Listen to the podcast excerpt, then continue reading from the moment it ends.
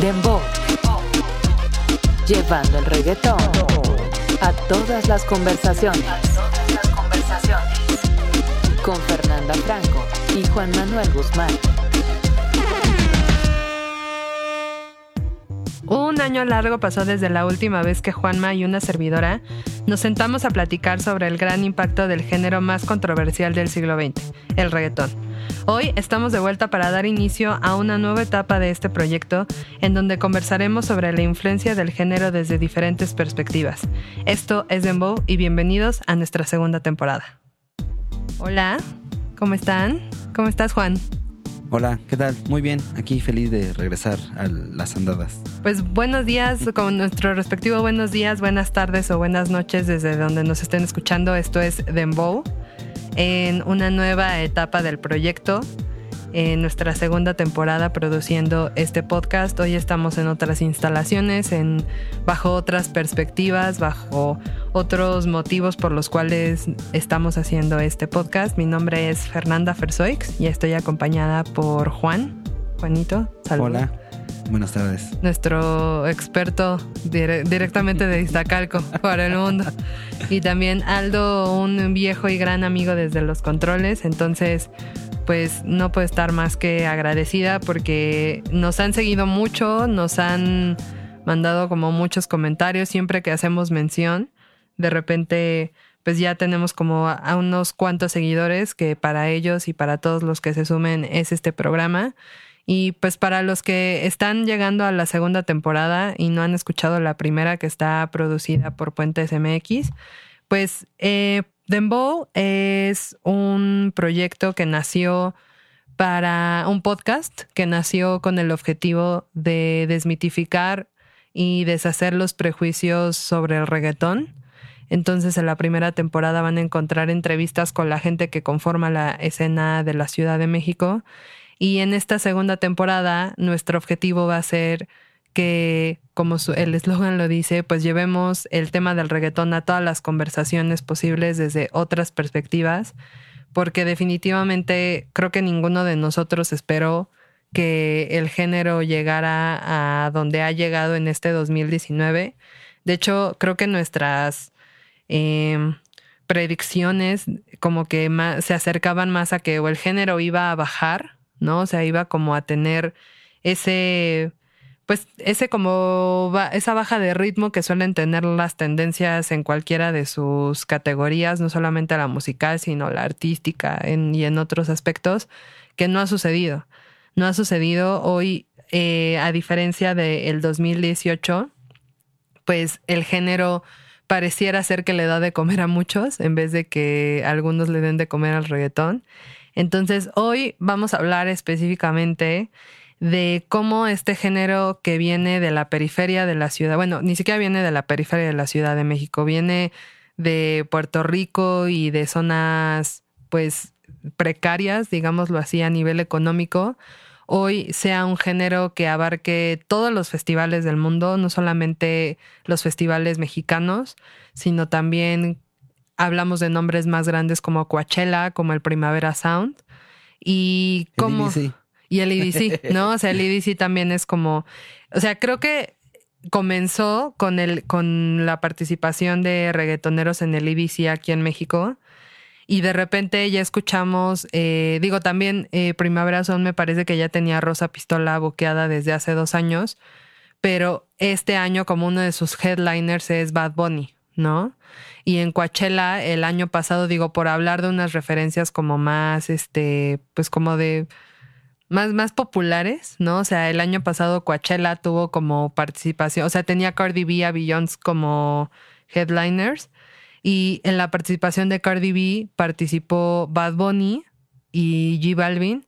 Y con Beyoncé estuvo G Balvin. Y este año fueron headliners, ¿no? Entonces, esa brecha de estoy acompañando a alguien que es más famoso que yo a yo soy el famoso que encabeza el cartel, pues está, está interesante. Entonces, ¿tú cómo has visto? Platícanos un poco, Juanito, de cómo has visto esta evolución, esta DJ evolución.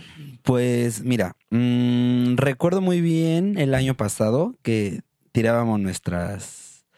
Eh, ¿Cómo se llama? Em, Predicciones. nuestras predicciones para este 2019 y Ujú. estamos perfecto, o sea, porque estamos ya rebasando la mitad de año, entonces estamos, o sea, muy buen tiempo de como hacer un pequeño break y, y ver las predicciones que, repito, es- cross promo, pero vayan a escuchar las predicciones. Es el último capítulo, bueno, penúltimo capítulo de, mm, de la primera temporada en donde tirábamos la- las predicciones y pues hasta eso se va cumpliendo, o sea, vemos mm, mm, el- que de hecho, bueno, después hablamos, pero de las mujeres en el reggaetón que está fuertísimo, o sea, no fuerte, fuertísimo, eh, justamente estas colaboraciones. Y pues justamente hablábamos de, de la integración del género en, en, o o sea, con otros ritmos, con otros, este, mm, con otros géneros, con otras artistas que iba a empezar justamente a experimentar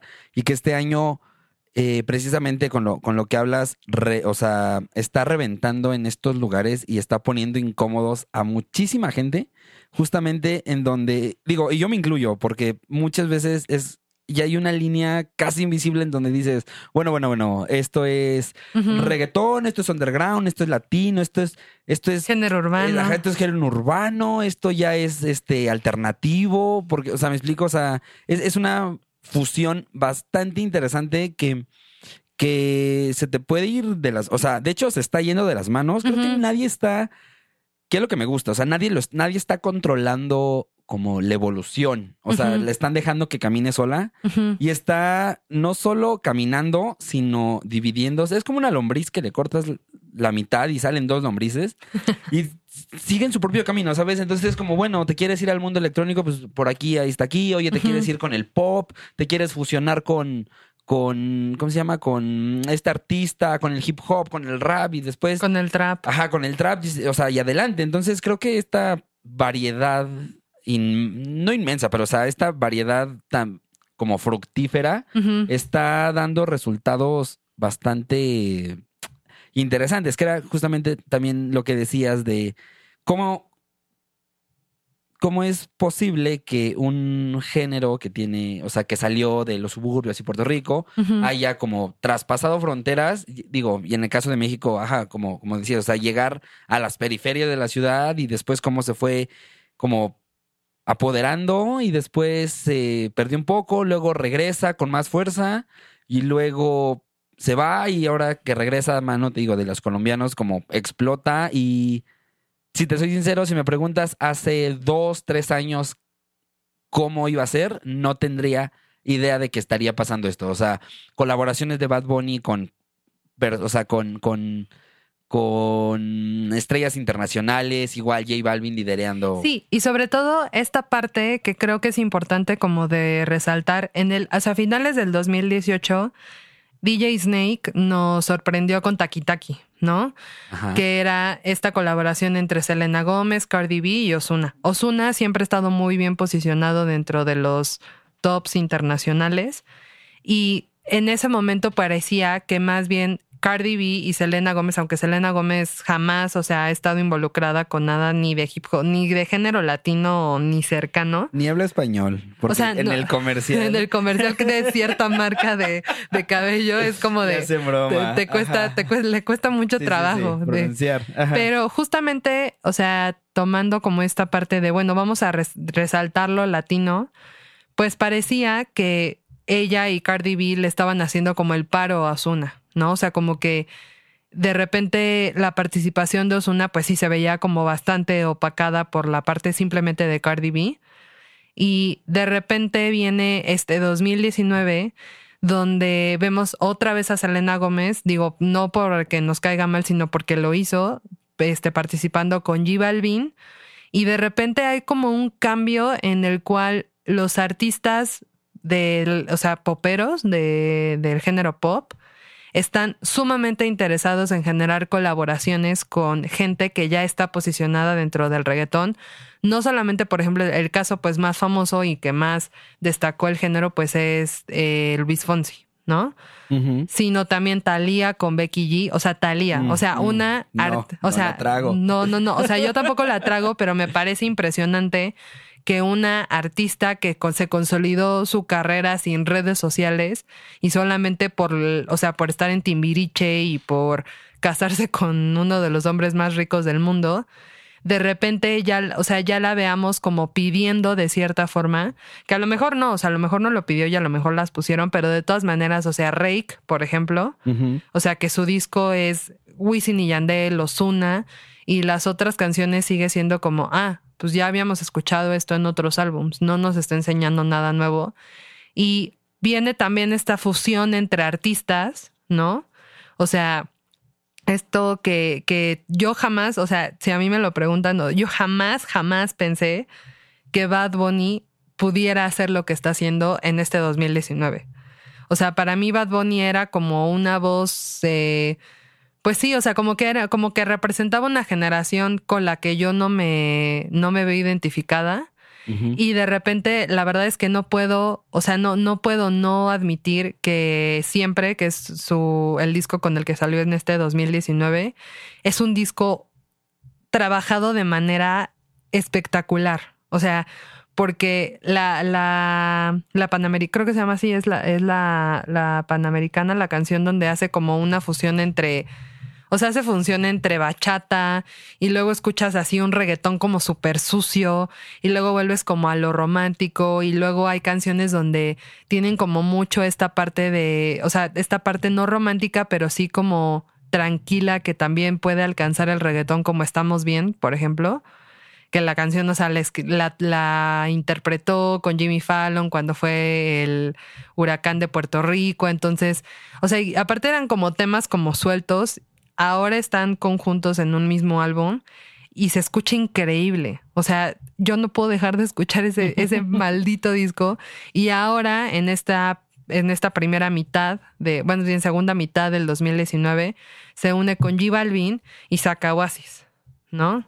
Entonces, que también, o sea, no es que ya no, o sea, no es que nosotros podamos decir, es que no se parece nada al viejo reggaetón, es que este es el nuevo reggaetón. Es que ya, o sea, ya no podemos comparar con lo antiguo, sino ya podemos tener como todos los elementos para decir, o sea, esto es algo que ni Playero, ni Vico C, ni DJ Negro, o sea, jamás hubiéramos imaginado llegar a este punto y sin embargo lo estamos haciendo, ¿no? O sea, sin embargo, el género sigue representando como a muchas minorías, sigue siendo eh, adaptado y sigue siendo aceptado por muchas minorías desde muchos puntos de vista, no solamente desde la minoría eh, económica, o sea, de- desde la parte de la gente que tiene bajos recursos, sino que también, o sea, es aceptado por minorías y por mayorías y por todo lo que haya en medio, ¿no? Entonces, ahora vamos a an- analizar desde tres puntos de vista cómo es que esto sucedió, ¿no? O sea, cómo de repente se nos, des- o sea, se descarrió y ya no lo podemos detener y lo único que nos queda es disfrutarlo, ¿no? O sea, el primero es el factor social, ¿no? O sea, el factor generacional, las genera, o sea, cómo, cómo se comportan estas nuevas generaciones, que era lo que platicábamos antes de, de iniciar la grabación de este programa, que uno de los factores sí o sí, pues es la parte de, de que las, le o sea, yo estaba leyendo un, un artículo de Roberto Valdizón, que está en Medium, que decía que un, o sea, un elemento que siempre representó a Latinoamérica, sin importar a qué equipo le ibas, era el fútbol. ¿No? O sea, el fútbol siempre es algo como muy representativo de Latinoamérica. En Europa también lo hacen muy bien, pero en Latinoamérica nos volvemos locos, ¿no? Sí. Y tenemos miles de copas y hay como miles de elementos que nos hacen sentirnos representados por un equipo de fútbol y que hoy, a diferencia de, de un deporte, el reggaetón estaba ocupando ese papel dentro de, de, la, de las nuevas generaciones, ¿no? O sea, hoy todas las nuevas generaciones, dícese de millennials para abajo, se ven identificadas con este género por diferentes factores. Me consta, me consta. Entonces, por ejemplo, ¿tú qué piensas de esa, de esa parte Sí, generacional? Creo que es el nuevo, no, no me atrevo a decir que es el nuevo fútbol, pero sí es la nueva bandera como latinoamericana que me viene a la mente en este mismo momento la de, ¿cómo se llama? La de Daddy Yankee, era este, la de Oh Morena, cubana. Esta, que era como todas las. todas las Eh. Eh, ay, sí. Ay, diablos, porque siempre que trato de. Me vengo bien preparado y ahora se borre cassette. Bueno, en fin. Este, reggaetón latino se llama, creo, según hasta donde yo sé. Dominicano. ¿No? Ajá, eh, no me viene otra mente, digo, me consta porque he estado el último año como en contacto con muchos, muchas nacionalidades. Boricua de- se llama. Ah, ok, qué interesante. Ah, no, Eh, oye mi canto, Oye perdón. mi canto, Oye exacto. mi canto. Ahí está, la tenía en la punta de la lengua. Ajá, o sea, solo se me ocurre Oye mi canto porque sí, básicamente es como una nueva bandera en donde todo mundo se conoce las canciones y las escucha y las canta y las baila y las y las goza. Entonces creo que sí, o sea, le doy la razón a, a, A Roberto Valdés. a Roberto en donde surge una identidad, una nueva identidad en donde dices, ve reggaetón, sí, a huevo. Sí. O sea, y es tan polar que es como reggaetón, sí, a huevo, o reggaetón, no, guacala. Entonces es como, bueno, ¿eres sí o eres no? O sea, no, es- no, no conozco a nadie que dice, ah, este, Sí, pues, eh, no. O sea, es como, güey, ¿me mama o no, guacala? yo creo que más allá de eso, lo que pasa con, o sea, lo, como la, o sea, lo, lo que persiste como en las nuevas generaciones es que ya lo ven tan natural. O sea, ya lo ven como tan parte de, de lo que conforma una, una hora escuchando Radio Disney, por mencionar algo, que ya no existe como esta polaridad, ¿no? Y que también hay tanta oferta de cualquier tipo de reggaetón, o sea, reggaetón que está como más relacionado con el pop o reggaetón, reggaetón o, eh, o sea, prácticamente también lo vamos a hablar en, en futuros programas sobre el reggaetón en Latinoamérica, o sea, cómo se ha adaptado a, a todos los países prácticamente. Hay este tema de que las generaciones, o sea, lo ven como parte de, ¿no? O sea, como que ya es parte de su, de su vida habitual, de lo que escuchan todos los días. Entonces, hay, o sea, obviamente hay una parte de, de gente que se queja de que, o sea, no puede ser una cultura y eso no va a hacer que las generaciones busquen más. Pero también, o sea, hablando de, de gente como más joven que nosotros, nosotros estamos ya como para los 30, ¿no? O sea, ¿cómo, por ejemplo, consumías tu música en cuando tenías 15 años? Yo, bueno, ah, ¿cómo consumía música? Ajá, o sea, Sí, por- de, de compact disc. ¿No? Y 15 años, pero estoy hablando de que mi primer disco, de, o sea, mi primer álbum de reggaetón lo compré en cassette en un tianguis. ¿no? Entonces, ahora, por ejemplo, que era otra cosa que estábamos platicando, era que hoy las generaciones consumen música a través de playlist, ¿no? Y sobre todo sobre plataformas de streaming y YouTube.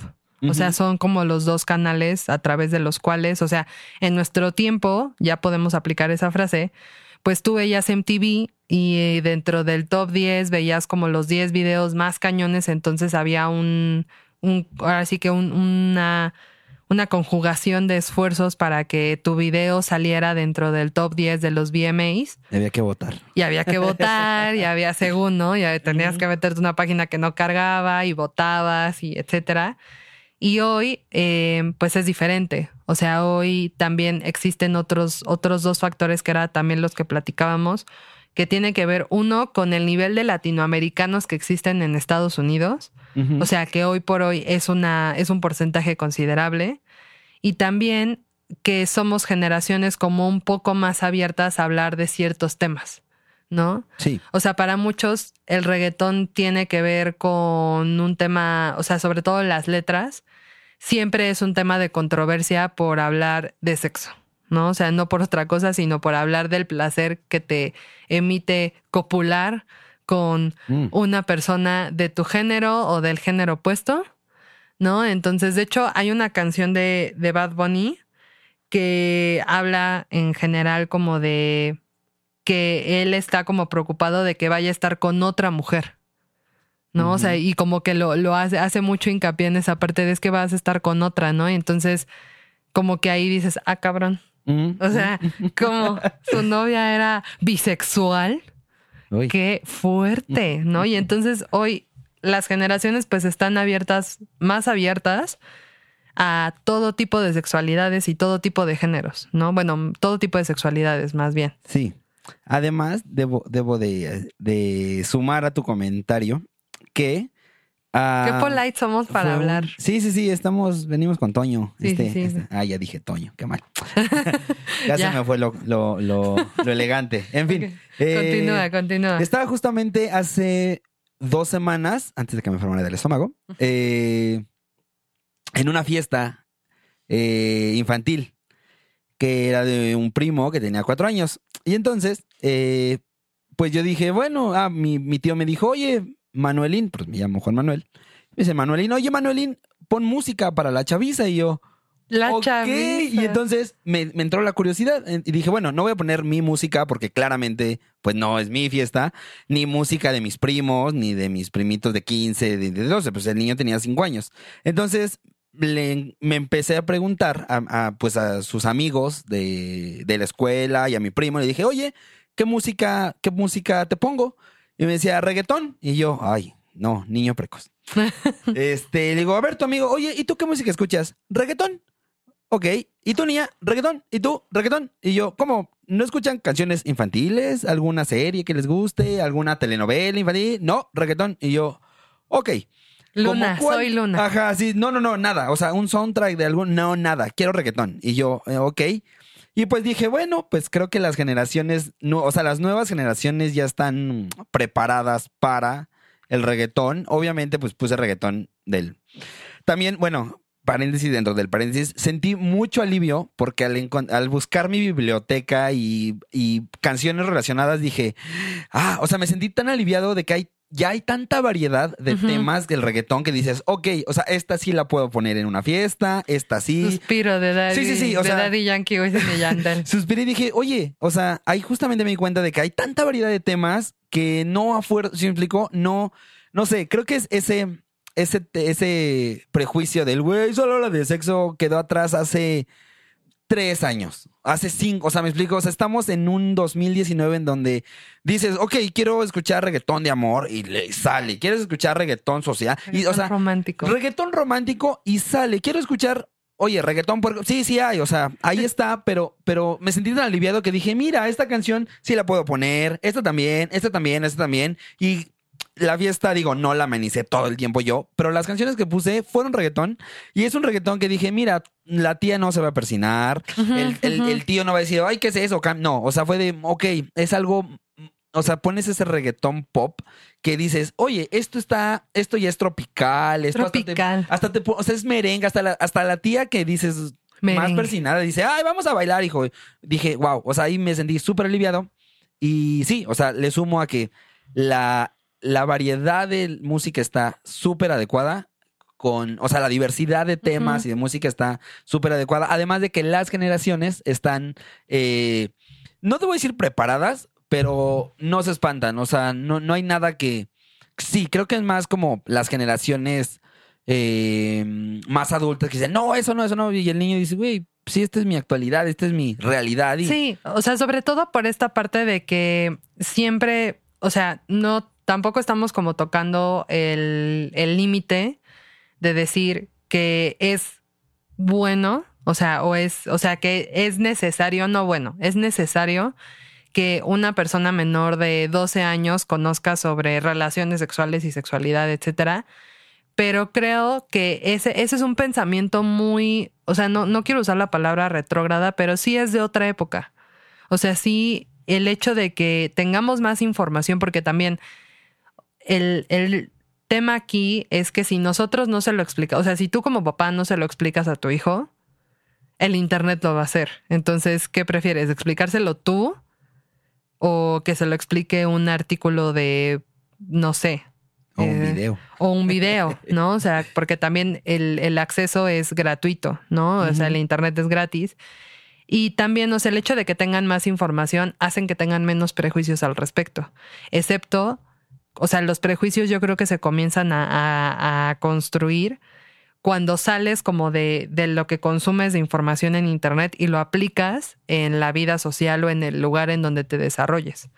O sea, claramente si eres de estos grupos antiaborto y llegas y pones reggaetón en una fiesta porque a ti te gusta, pues vas a encontrar ahí como una polaridad de no, esto no, esto sí y demás. O, si eres, o sea, o profesas como cualquier tipo de religión. Sin embargo, a pesar de todas esas características que nos distinguen y nos construyen como individuos, las generaciones más jóvenes hoy tienen, creo que, la oportunidad de, de tener tantas opciones que no a fuerza se deben decidir por una y que ellos saben que el decidirse por una hoy y mañana decidirse por otra no los hace ni menos buenos, ni más malos, ni mejores. O sea, como que hoy el tema de... O sea, que es algo que también vamos a platicar más adelante con otros invitados. O sea, este tema de la sexualidad, ¿no? O sea, de que hoy existe el término cisgénero. Hoy existe el, el término queer, ¿no? O sea, que son palabras que ni siquiera existían hace cinco años, o que si existían, no tenían este auge y no teníamos esta concepción o esta necesidad de decir, a ver, o sea, si no me identifico con nada, puedo ser asexual y no hay ningún problema, ¿no? O sea, o puedo ser, o soy cisgénero, ¿no? Y ya, no pasa nada. O soy transexual, o soy transvestí, o me identifico con dos de estos o con uno y hoy existe esa apertura. También otro tema es la, o sea, la globalización, ¿no? O sea, como la cantidad de gente de otros países que existe en otros países y que entonces tú como, o sea, como individuo te conformas, si te, o sea, si tus papás son migrantes, por ejemplo, o sea, está esta construcción de la individualidad que va desde el lugar, o sea, supongamos a un adolescente que vive en Atlanta, ¿no? O sea, seguramente tu mamá o tu papá es afroamericano o es mezcla de un afroamericano con un americano europeo, digámoslo así. Y entonces ahí hay como una fusión, no puede ser con un latino y demás, pero tú eres latino porque tus papás estuvieron en México y se fueron a Estados Unidos. Entonces hoy las historias se conforman de tantos orígenes que entonces el, el tema aquí es que el reggaetón, o sea, sigue permaneciendo como opción dentro de esas, esas posibilidades, ¿no? O sea, que el latino sí se siente, o en su mayoría, no todos, o sea, tampoco es a la de a huevo, o sea, se sienten identificados con el reggaetón y con el auge del reggaetón y, y cuando están en una fiesta, se sienten, o sea, quieren poner ese género, ¿no? O sea, antes ponían pop, o sea, antes poníamos a los Backstreet Boys o poníamos rock, Mm. Hoy, o sea, todas las fiestas y todas las graduaciones y todos, simplemente, o sea, las playlists más, pues más escuchadas, las mayoría son de géneros latinos, ¿no? Y entonces como que eso, eso te hace sentirte, o sea, hace más fácil que te apropies del género, ¿no? O sea, en, en la cuestión de migración, porque también estamos ante un fenómeno de migración súper fuerte. O sea, donde ser migrante está muy mal visto, pero más del 90% de la, por ciento de la población somos migrantes o somos hijos de migrantes. Pues el puro término chilango significa que eres migrante de tu mismo país y eso ya está intenso. no, y entonces, o sea, y si te vas a otro país, o sea, como, sí, sí, sí. ¿sabes? Entonces, esos son, por ejemplo, los factores sociales. ¿Y qué pasa, por ejemplo, con el, el tema de, del reggaetón como moda? ¿No? Sí que era lo que, lo que platicamos, que, no, o sea, dentro de el análisis como que en nosotros hemos vivido, porque tanto Juan como una servidora trabajamos en medios digitales. Entonces, entendemos un poco o mejor de lo que puede entender una persona promedio, cómo funciona y cuál es el alcance y hasta dónde sí y hasta dónde no qué tanto adapta a una persona a una nueva aplicación, por ejemplo, a su estilo de vida o qué tantas posibilidades tiene de no hacerlo. Entonces, dentro de esa parte, eh, descubrimos que hay un, pues hay varias, varias gente, ¿no? que, ha, que ha desarrollado como varios, varias metodologías o varios métodos o varios conceptos que nos ayudan como a definir lo que está pasando y uno de ellos es Everett Rogers, ¿no? Everett Rogers desarrolló la difusión de innovación, o sea, lo que se conoce como difusión de innovaciones. Y bueno, él es un sociólogo y profesor de Estados Unidos y la teoría de la difusión de innovadores surgió en 1962 después de analizar una serie de casos este, este, políticos, ¿no? O sea, de, de juicios en los cuales él, des- él alcanzó como a notar que ciertas, eh, cierta, que había un comportamiento muy específico para adaptar ciertas tendencias o ciertos actos o ciertas modas a, tu vida habitual, ¿no? Entonces, este, esta teoría de la difusión es más como un modelo que explica cuál es el ciclo para que una persona adopte cierta tendencia, ¿no? O sea, las personas van siendo expuestas a, en este caso, por ejemplo, un producto o una canción o un artista o una colaboración, en este caso un género. Entonces, cómo ese género desde este, desde esta perspectiva llega a la gente. Entonces tenemos eh, cuatro elementos que son la innovación, que es el producto como tal, los canales de comunicación, el tiempo y el sistema social, que es prácticamente de lo que hemos estado hablando desde que inició el programa. ¿no? O Sí. sea, la gente, por dónde llega, por dónde no llega, el tema de que hoy los canales de comunicación son plataformas de streaming que tienen millones de personas de audiencia alrededor del mundo y después de eso se, él identifica una serie de personajes en este cuento que son los que nos van determinando qué tan popular se vuelve una tendencia. Que primero son los innovadores. Los innovadores son estas personas que a lo mejor podríamos decir que Juan es uno de ellos porque tú consumes reggaetón desde antes de que estuviera de moda. ¿no? O sea, y siempre te ha gustado y lo consumías en cassettes y toda la gente que, que lo que no, no es que lo haya, no es que hayas descubierto el hilo negro, sino que ya formaba parte de tu vida desde hace muchísimo tiempo, ¿no? Más que ahorita. Luego vienen los adaptadores tempranos o early adopters, que son la gente que, por ejemplo, en este caso yo me podría como acuñar ese término porque yo soy amiga de Juan.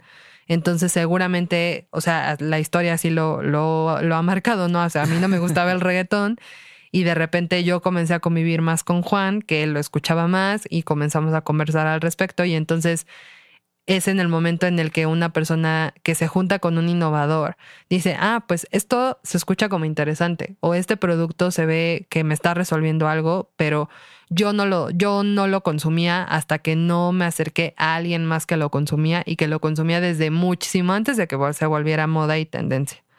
¿No? Luego vienen eh, otras dos tipos de personas que son la mayoría temprana, que es gente que, por ejemplo, ya este, nos escucha y es un grupo como más, más amplio de gente.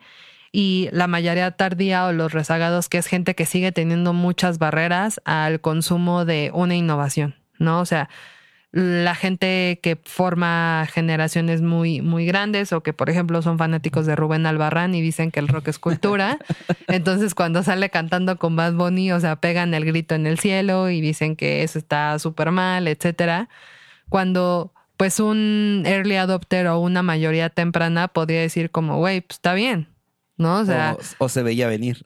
Ajá, o sea, exacto. O sea, como que creo que más bien es los dos primeros grupos pueden decir como, güey, o sea, esto, esto iba a pasar en Claro. algún momento. Porque también, o sea, no, no descartemos el hecho de que el reggaetón también, o sea, la música, ni siquiera el reggaetón, la música es un producto comercial. O sea, es, o sea, puede tener esta variante de ser arte y ser consumido para acrecentar tus sentidos y todo eso. Sí, la forma poética. La forma poética, artística, cultural, pero también tiene otros, otros, o sea, otras características, Sí, ¿no? o sea, y, es- y la principal es que vende. O sea, Producto comercial. es un producto comercial. O sea, el- la música clásica en algún momento fue un producto comercial. de hecho. O sea, La pintura inclusive es un producto. Pero en fin. Pero ¿No? yo quería hacer igual, otro paréntesis. De Ujú. hecho, yo estaba como documentándome respecto al tema y resulta, bueno, eh, llegué eh, a un artículo de que hablaba de por qué murió la salsa. Ok. Eh, o sea, por qué en los noventas fue como el super hit y ya sabes, o sea, tuvimos las canciones este que ahora tu tía y tu prima bailan en las fiestas y bodas. Y fue un boom de los 90 y en los 2000 di- simplemente dejó de desapareció la salsa del mainstream y del producto y Oscar de León y todo esto. Y resulta que al final eh, fue porque pues los costos asociados a pro- o sea a, a a generar una canción eran enormes porque había que meter en el estudio a 20 pelados este, tocando todos sus instrumentos porque la salsa es un 20 producto- pelados, así. O sea, Tú y tú es, y es- tú. es- es un producto meramente como orgánico, artesanal y maracas y bombo y bajo y todo. Y obviamente también para hacer las giras era de, oye, pues la gira es de 20, o sea, tienes que contratarles un camión, este, o sea, Sí. costos altísimos. Cuando de repente llegan los sintetizadores, llega todo el rollo electrónico y dices, bueno, te puedo hacer una canción en con una persona y, y hacer la gira a una persona y dijeron, bueno, es incosteable seguir teniendo de moda la salsa porque hay nuevos productos, entiéndase, música, artistas, géneros, que claramente nos dejan más dividendos, a- o sea, y nos a un costo menor. Entonces, adiós salsa, o sea, está muy chida. Hay gente que está haciendo salsa, se mantiene en el underground, o sea, sigue habiendo, pero no es un producto rentable al día de hoy. Es que la parte, por ejemplo, del performance también es algo que, que creo que tiene mucho que ver, porque al final la salsa, o sea, para la gente que ya se esté enojando porque estemos diciendo que la salsa ya es, no es un, o sea, que, que le estemos tirando Yo no le basura. estoy tirando, a me la salsa. la salsa, pero no es un producto Pero también, o sea, lo que creo que sí pasó con la salsa es que la salsa dejó la vara muy alta para, para la música latinoamericana a, a nivel de, de performance, ¿no? Sí. O sea, ir a escuchar un conjunto de salsa es toda una experiencia. O sea, es una experiencia muy, muy, muy chingona. Y aparte de que es una experiencia muy chingona, o sea, la gente se prepara. O sea, el, el- la gente que está involucrada dentro del conjunto musical, o sea, sabe que mientras más show haya, la gente más va a ir, porque no nada más es ir a escuchar un grupo cantar. O sea, no es como Exacto. las baladas, ¿sabes? El o sea, rock. este, o sea, y yo, "Eh", sí, o sea, la neta es que sí, o sea, todo, o sea, no es la misma experiencia, No. simplemente es totalmente diferente. Y aquí lo que, o sea, el objetivo es, tengo que hacer bailar a la gente. ¿no? O sea, es, o sea, en el rock tengo que hacer que salten y que griten y que muevan la cabeza de arriba para abajo, que es totalmente, o sea, aplaudible y loable para el género. Pero en la salsa, la cumbia, o sea, todos estos géneros como más latinos, el objetivo es que bailes, ¿no? O sea, el objetivo, o sea, la, recordemos que el reggaetón, o sea, viene de, de estos, pues sí, como, o sea, centros nocturnos, viene de The Noise. The Noise era un antro, ¿no? Entonces, el objetivo, o sea, lo que pasa con el reggaetón es que también los shows del reggaetón, o sea, tienen que ser lo suficientemente buenos para que, para que te la pases bien, siendo que el reggaetón es más fácil de producir y que, in- o sea, incluye menos gente, ¿no? Sí. O sea, porque no es una batería, una serie de este de el- instrumentos de cuerdas y de metales y o sea, sale así fuego, o sea, o sea, sí puede, pero aquí es, güey, o sea, ¿a quién meto? Al, al productor, a bailarines y ya. Sí, para el show. Para Ajá, grabar para el show. O sea, para grabar o sea, es una ah, persona. Entonces, dos. ¿cómo hago que esa, esas dos personas llenen un. O sea, un. Digo, Un ahorita auditorio. todavía no han llenado una. Bueno, J Balvin casi llena un auditorio, Mm. pero Bad Bunny sí ha, sí ha llenado un. ¿Cómo se llama el, el, Pepsi. No, creo que sí, Pepsi Center y el que está más hacia el norte. A la Arena Ciudad de México. O sea, Arena Ciudad de México siempre ha sido sold out, ¿no? Y es un espacio bastante grande, o sea, es un espacio que, que permite que estés parado, pero que también estés sentado en, en las gradas que van como hacia arriba, que no es como el auditorio que solamente hay asientos. Sí, yo fui a ver Los Ángeles Azules al auditorio y se me hizo la... O sea, prendieron tanto que todo el mundo quería bailar, pero es el auditorio, no hay dónde bailar. Exacto. Y es un desperdicio, o sea, es como, sí, o sea, se me hace un desperdicio de talento, música y recursos, porque al final lo que dices, el, el, el, lo que, al final el resultado es que quieres que bailes, no Sí. que vayas a escuchar música instrumental, que de hecho fueron con su orquesta y, de- de- bueno, ya he hablado sobre eso, no soy fan de la cumbia sinfónica y eso, pero, no sé, siento que, mm, que sí, que el, que el producto como tal es es bailar más que el disfrute. O sea, no creo que nadie se ponga a escuchar reggaetón acostadito para dormir. Sí, Bueno, habrá quien, pero. Ahora sí, o sea, por ejemplo, a mí me tocó asistir a una, una presentación de un fur loco del morado. estuvieron los Ghetto Kids. Y por ejemplo, a mí los, o sea, Pinches Ghetto los Ghetto Kids, No mames. o sea, están muy, o sea, su presentación, porque fue Ucielito y los Ghetto Kids. Con Ucielito pasó un poco esto que estamos comentando. O sea, había muchísima gente, muchísima. O sea, era imposible caminar. Así. O sea, aparte del lugar no era como tan grande. Entonces, o sea, todo mundo estaba eufórico por Ucielito, siendo que Ucielito es de mis representantes favoritos del reggaetón, pero siempre es muy serio, ¿no? O sea, siempre es como Sí, nada show. como que, ajá, no da show, a diferencia de lo que platicamos, por ejemplo, de Pablito y de los Ghetto. O sea, los Ghetto Kids traen batería. Entonces, cuando escuchas una canción de los Ghetto Kids con una batería, Sí. o sea, la sim- o sea, la simple vibración de la percusión en tu cuerpo hace que eso se vuelva un- una experiencia brutalmente intensa. O Por sea, no decir primitivo, pero. pues sí, o sea, sí es como un poco primitiva, pero también es como esta parte de, si eso es lo que tenemos que hacer para que la gente baile y la neta como que le prenda un buen, también trae unos visuales increíbles que esa es otra parte.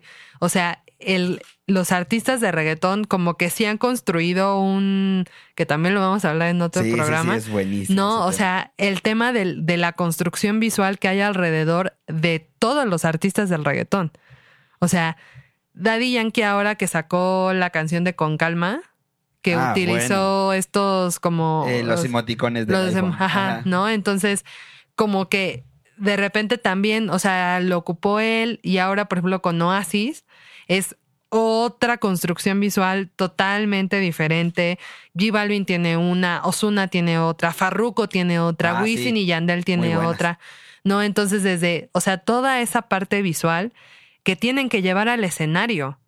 O sea, y que tienen que construir visuales para que estés como, wow, y la parte de la moda, o sea, que también es otra parte de cómo se visten, o sea, para que tú estés ahí, o sea, sí, de, sí. Bueno, tú sabes más de moda y de tendencias y de sneakers y eso, pero, pero yo pero, sí pero, puedo, pero, pero, pero, pero, yo sí puedo hablar sobre la parte de evolución eh, respecto a la moda. O sea, era, antes era tu pantalón, tu jersey o tu playera guanga, tu gorra, se acabó. Y todos, te lo juro, o sea, ser un reggaetonero en los 90, eh, me incluyo, era, una era dificilísimo. No, era dificilísimo. Tú veías a todos los artistas y dices, güey, ¿cómo los identificas?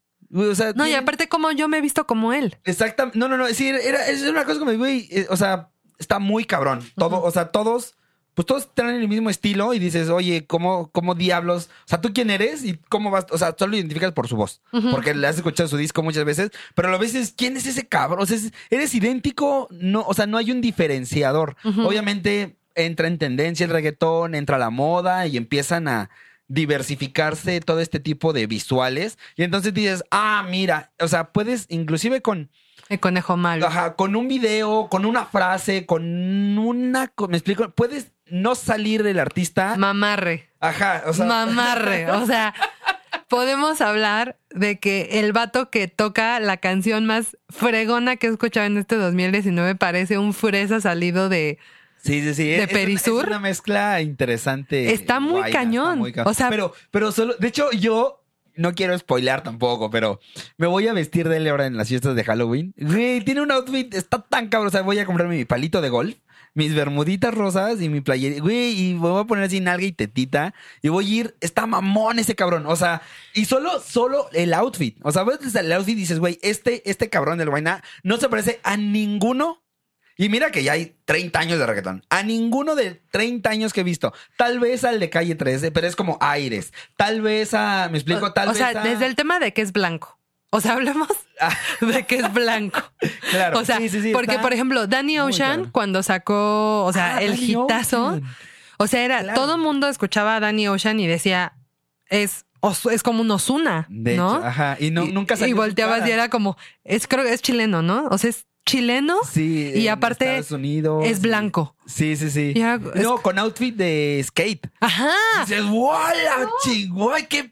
Wow, ajá. Entonces tú lo ves y dices, wow. O sea, porque sí, es, está increíble De los skate. visuales, la forma, cómo se diversifica y cómo la tendencia ha ido evolucionando. Y no puedo decir otra cosa más que para bien. O sea, no hay nada que el reggaetón en este momento no está haciendo mal. O sea, yo soy el primero en quejarme porque soy purista del reggaetón. Y tú lo dijiste justo al principio, es de, güey, hay de tantos lugares que al final digo, güey, ni siquiera me ofende, ni siquiera me presiona, porque ahí dice, porque hay gente como yo que dice, güey, pues no voy a ser fresita, no voy a ser de este reggaetón, bla, bla, bla. Voy a ser del puercón y... y entonces está el nicho del puercón y yo me meto en el nicho del puercón y digo, me siento tan a gusto. Pero ¿sabes qué respeto también pasa? los- Que quien, o sea, quien se identifica con esa parte puede convivir perfectamente con quien le gusta Mario Bautista. Es, es, es, O sea, es un alivio saber que alguien dice, güey, pongan reggaetón. Y dices, güey, ¿cuál? La que, Que sea. Uf, ya. O sea, vas con el. Ay, ya subí mi voz. Este, vas con el, vas con la persona. Y entonces es un, es lo que, regresamos al punto, ¿no? Es una hermandad donde dices, güey, ponme a Mario Bautista. Yo bailo, tú bailas, la coreamos. Y ya, y ya después de- le invito cordialmente, digo, oye, ¿quieres escuchar otro reggaetón un poco más sucio. Interesante. No, interesante. No llamemos sucio, que sí es sucio, pero más interesante, sí. Más propositivo, sí. Ven, mira, te presento. Ah, está increíble. O ah, no me gusta. No te preocupes. Pero que tú y yo hayamos compartido en un lugar la misma canción y la coreáramos, a mí me deja súper tranquilo porque eso limita las barreras. Te digo, hermano, de compa a compa, venga aquí y escuchemos mamá juntos. Sí, o sea, porque eso, eso, o sea, que yo creo que es de las mayores como Sí, sí, virtudes satisfacción. que ha tenido, o sea, que tiene el reggaetón, o sea, aquí el tema, digo, no es que en otros géneros no pase, seguramente también pasa, ¿no? Sí. Pero aquí hablamos un poco más de que siendo un continente, porque la realidad es que, a ver, Latinoamérica es un continente, no América es un continente. O sea, no es Latinoamérica, es América entera, ¿no? Entonces, versus otros, o sea, me refiero como al espacio geográfico, o sea, si uno se pone a ver un mapa mundi, dice, a ver, o sea, Asia, pues Asia también lo está haciendo muy cabronamente bien.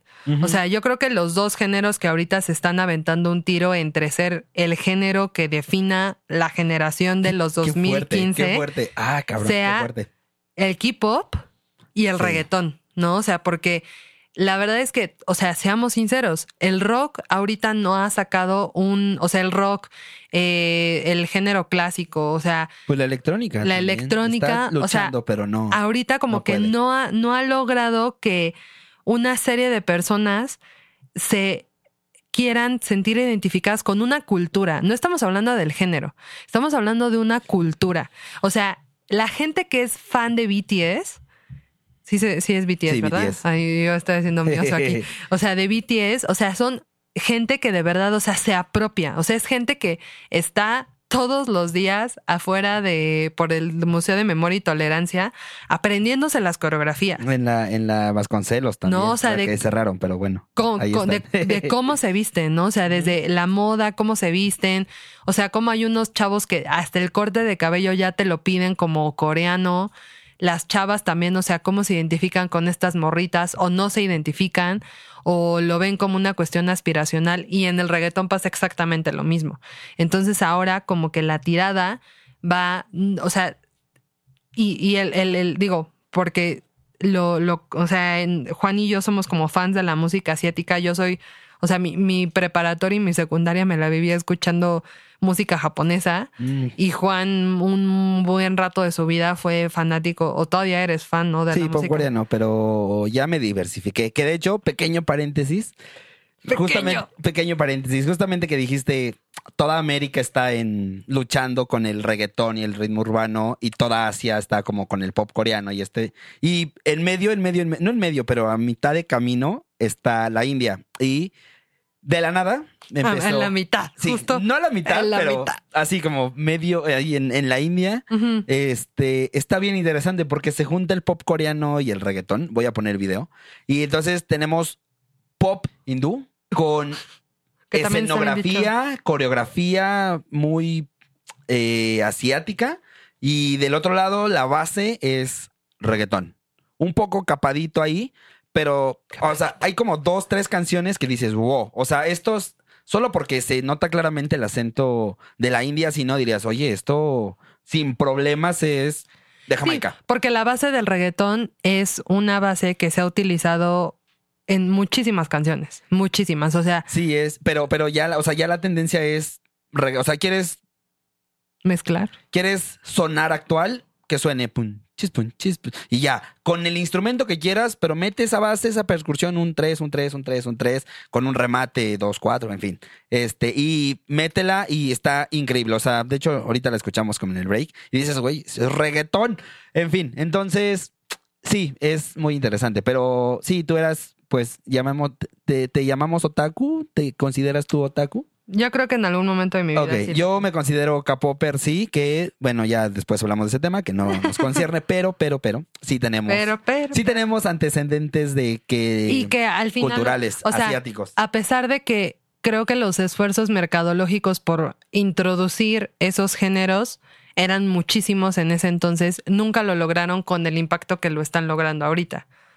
O sea, este es, ese es el punto. O sea, el punto es que hoy los esfuerzos de, de toda la música coreana y de todo el reggaetón son más que suficientes para decir que es, o sea, que son los dos géneros con, lo- con los que la generación de abajo de los 18 se identifica. O sea, o uno u otro, pero uno u otro. O sea, no hay, o sea, sí habrá gente. Sí, hay como medio contracultura, pero son los menos. No, y está bien. O sea, también hay gente, o sea, el hip hop, ¿no? Sí, claro. O sea, hay gente que también se identifica con esa parte, no tanto, pero que ahí está, ¿no? O sea, por el tema, porque siempre, o sea, hay, hay algo que a mí me parece como importante aquí, o sea, siempre cuando tú te identificas con algo es porque tú te sientes una minoría. O sea, porque tú, o sea, cuando apropias de tal, o sea, abrazas de tal forma una cultura, un género, es porque tú sientes que eres el único que le gusta eso. Entonces, de repente, cuando te juntas con alguien que también le gusta, es como un alivio, ¿no? Porque ya no eres el único y de repente esa minoría se convierte en mayoría. sí, ¿no? justo lo que explicabas de, de los como early adopters. Que a mí lo, bueno, como retomando un poco el, el tema, que sí quiero, no, o sea, no quiero que se, que se, que se me pase, es, me parece mu- muchísimo, muy interesante analizar cómo aquí en México eh, los innovadores y los early adopters fueron en las periferias de la ciudad de clase nivel socioeconómico bajo. O sea, cómo ellos fueron los verdaderos innovadores. O sea, justamente cuando generalmente es al revés, sobre todo en la tecnología, Cuando dicen, no, pues los early adopters pues, son la, o sea, los innovadores y early adopters pues, son la gente con dinero, la gente que está educada, que, que tiene, este, que viaja mucho, que se trae cosas de Europa, de Estados Unidos, de Asia, y, ellos son los que vienen a imponer moda, los que, o sea, no sé, la, la moda textil, pues viene de Europa y que Italia y, ¿sabes? O sea, todas las marcas que imponen moda, porque tienen el varísimo.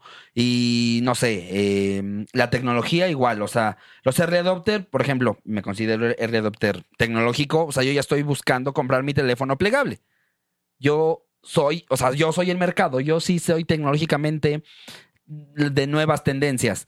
Y, pero viene justamente de un esfuerzo grande, monumental, de empresas enormes queriendo meter sus productos y de marcar esa tendencia y se gastan millones. Y entonces llega el reggaetón y no llega de la mano de grandes artistas, no llega de la... No, llega a las periferias de la ciudad, llega a Chalco, llega a Nesa, llega a Tultitlán, a Pantitlán, a... a- ¿Cómo se llama? A- a- allá por el norte y de ahí... Pachuca. Ajá. a Pachu, o sea, llega, llega a las periferias de la ciudad y de ahí a las clases niveles bajas y de ahí va permeando, se va metiendo y ahora encontramos eh, reggaetón en la Roma, en donde dices, ok, o sea, se me hace súper interesante cómo, cómo la innovación, en este caso específico del reggaetón, empezó al revés. Empezó de clases bajas, empujando, empujando, empujando, empujando, empujando, hasta que, pues sí, ahora tenemos la mayoría, o sea, creo que estamos en mayoría temprana, mayoría, mayoría madura, ya ahora como- madura. con toda esta evolución y con una mayoría tardía que, pues, creo que no es la chaviza, creo que la mayoría tardía es 30 y algo para arriba. Eh, claramente porque no es como la generación marcada por, por la tendencia, pero no quería dejar como ese punto ahí en la mesa y Sí. decir, este, mira, como este tema salió, o sea, los early adopter innovadores salieron de, de- desde abajo y no como en otros casos desde arriba. Sí, totalmente, porque ahora me, ah, me acabo de escuchar que digo mucho, muchas veces la palabra totalmente, pero, o sea, es, una- es una verdad, ¿no? Y es, es un poco como el, el enfoque que le queríamos dar a este, a este primer episodio de hablar, o sea, sí, el impacto ha sido grande, pero el impacto ha sido grande gracias, sí, solo sí, a, de- a descubrir de dónde viene realmente el género, ¿no? O sea, el género viene de una minoría, de una periferia, de gente que, o sea, porque también si nosotros nos ponemos a analizar cómo están constituidas las ciudades en las que se ha pues hecho más popular o de donde surgen la mayoría de los artistas o de los productores en este caso, la mayoría de ellos sí o sí viene de estos lugares que están alrededor de las ciudades, que no necesariamente están en el centro porque lo que les sirve a los gobiernos es que la gente de bajos recursos siempre esté en lugares inalcanzables, ¿no? Esa es una neta. O sea, en cualquier lugar donde tú vayas, o sea, siempre es como esta parte de no me gusta que la gente de bajos recursos, o sea, lo voy a hacer inalcanzable, de tal forma que una persona que vive en, en Nesa, por ejemplo, o en Ecatepec o en la Gustavo Madero, muy difícilmente va a poder vivir en reforma por simplemente por los costos de la renta, ¿no? Entonces, que toda esa, esa gente que, que está como relegada por la misma situación económica sea la que hoy pueda decir, o sea, yo vengo de acá y hoy soy uno de los máximos exponentes de uno de los géneros más importantes de la música en mucho tiempo. Sí, ¿no? y es, y es. O y sea, es- Ucielito, Pablito, Rosa Pistola, o sea, DJ Riobamba, Tomasa del Real, o sea, to- toda la lista interminable de gente que hoy está produciendo y performeando y haciendo reggaetón, es gente que viene de la periferia. O sea, sí, por ejemplo, hab- hablemos de los Nafi, ¿no? O sea, Nafi es un colectivo que viene de un estatus privilegiado, ¿no? O sea, simplemente porque muchos de ellos cursaron la universidad. Sí, yo solo tengo una pregunta y al aire. ¿Cuántas canciones de Nafi tocan en los perreos? Punto. Ya, ahí lo dejo. Vámonos. Ajá. Pero sí, o sea, al final para el, posicionamiento en, en otros países, Nafi sigue siendo, o parece que es, es como esta, esta, esta llave que abrió la puerta. ¿No? Sin embargo, ¿qué haya dentro de la puerta? Pues la gente que realmente, o sea, no que realmente, sino que lo esté haciendo, ¿no? O sea, Ucielito, este, Tomás, o sea, todos, o sea, al final sigue siendo parte, pero no es la principal. O sea, la parte principal sigue siendo la gente que viene de la periferia. O sea, la gente que, o sea, DJ Crisis, Sueño, este, en Puerto Rico también. O sea, obviamente, pues muchos de ellos han logrado escalar y son fenómenos que a las disqueras les proporcionan muchísimo dinero porque no es lo mismo tener a un Ucielito que a un Maluma, ¿no? Claro. O sea, Maluma es un producto súper bien hecho. Claro, y no es lo mismo traer a un artista al Castillo del Abuelo en Chalco que pues y en el Auditorio Nacional. Entonces, sí, es, es, Y de todas maneras, todo eso ha ayudado a que los dos coexistan en sí, un, es en un muy extraño. o sea, como en, en el mismo género, ¿no? O sea, como que tienes a alguien que es un producto súper comercial que llena auditorios, pero también tienes a alguien que no es tan comercial, que llena miles de perreos y que tiene las mismas capacidades de llegar a nivel de producción que lo hace Maluma. Sí, a mí lo que me parece interesante es cómo estos, estas periferias ahora son casi orgullo, ¿sabes? Es como de, güey, ¿tú qué sabes de reggaetón si no eres de Nesa? O sea, y ahora es como, güey, Nesa rifa, y antes era como, güey, Nesa, ¿qué onda? ¿Qué, qué naco? ¿Qué peligroso? Y eres de, güey, no eres de Nesa, no sabes de perreo, güey, no bien. tú o sea, ahora, ahora resulta que es, igual es esa identidad donde dices, güey, Nesa, Ecatepec, este, Tultitlán, Chalco, Los Reyes, y dices, ok, o sea, Chalco. y hasta Iztapalapa, el famoso, los, o sea, mi padre igual es como, ah, huevo, ven a Iztapalapa, Los Ángeles Azul, o sea, y es como de Iztapalapa para el mundo, es de, ah, o sea, mi papá lo super identifica y lo representa. Y yo así de, ah, ok, y, él dice, no, sí, Iztapalapa, rifa la chingue, y yo, ok, pues bueno, pues yo no soy de su generación, pero cuando dicen, oye, este, pues sí, o sea, Iztapalapa también hace buenos perros, digo, ah, ok, entonces, o sea, ya no te da pena decir, ¿a dónde vienes de Iztapalapa? Ah, no mames, Los Ángeles Azul, ah, sí, o ah, los buenos perreos, sí, güey. O sea, es como, ah, sí, güey, yo fui cuando Pablito Mix cobraba 30 pesos, güey, el, el- pues, la entrada, güey. y Así tocaba en el pinche terreno baldío junto a las monitas de guayaba, güey. Y ahorita es como, oh, sí, yo fui hoy al EDC. Y yo, ah, pues está chido, pero pues. O güey, toquen antros, Ajá, sí, como el güey. Element. Ajá. Antes dices, güey, no mames, yo te. Güey, yo estaba a un metro y no había ni seguridad. Ya estabas ahí, todo ahí con tus torramesas. Pero bueno, o sea, agradezco y qué bueno. Pero lo interesante es, te digo, como, como este tipo de, de lugares marginados ahora es símbolo de orgullo. Y eso no hace nada más. O sea, símbolo como, o sea, yo creo bien. que también es un símbolo de resistencia, de fuerza y de no llores, Juanito, no llores. no, pero sí, o sea, sí, sí, sí, está es- muy o sea, interesante. que tú crezcas en una zona así hace, o sea, en, en algún momento, por ejemplo, cuando lo platicaba con eh, en Radio Nopal, con Pamela, que nos invitó a hablar de- del reggaetón como movimiento de resistencia, siempre ha sido un movimiento, o sea, el reggaetón siempre ha sido un, un- una muestra de resistencia desde el tema del general. O sea, los papás del general son negros que llegaron al canal de Panamá para construir el canal de Panamá. Claro. Entonces, este... Pues, de sus padres del reggaetón, que es el reggae, que vinieron a Jamaica, negros de Jamaica, digo, de, de África, para construir este, pues, lo, o sea, para traerlos de, Ah. esclavos, de esclavos aquí. O sea, su papá es, es- o sea, su papá del reggae es resistencia, el rap es resistencia. ¿Qué iba a salir de dos resistentes? Pues, más resistencia. más resistencia. Más resistencia, un poco más digerible, pero al final resistencia, ¿no? Y al Claro. final, o sea, sí, sí estoy total, o sea, sí estoy de acuerdo contigo de que hay mucho orgullo por parte de la gente que viene de barrio, ¿no? Que antes no había. Sabes Y que- somos de calle. Ajá. No, o sea, Puerto Rico, ¿no? Y que fue una de las primeras canciones más representativas de Daddy Yankee. Y Sí. hoy es como, o sea, si tú vienes de barrio, Este entiendes, Ah, señor de DJ. No mames, o sea, no parece cabrón. ¿no? Güey, saca una canción cada tres meses. No, ese tiene pacto con el demonio. O con Jesucito. No sé. Con pero, Jesús. pero sí, está Con increíble. Jesús ese, nuestro ese- Señor. ese mono. Ajá. Perfecto, pues bueno, ya estamos por terminar este primer programa. Eh, ¿Algo más que quieras agregar?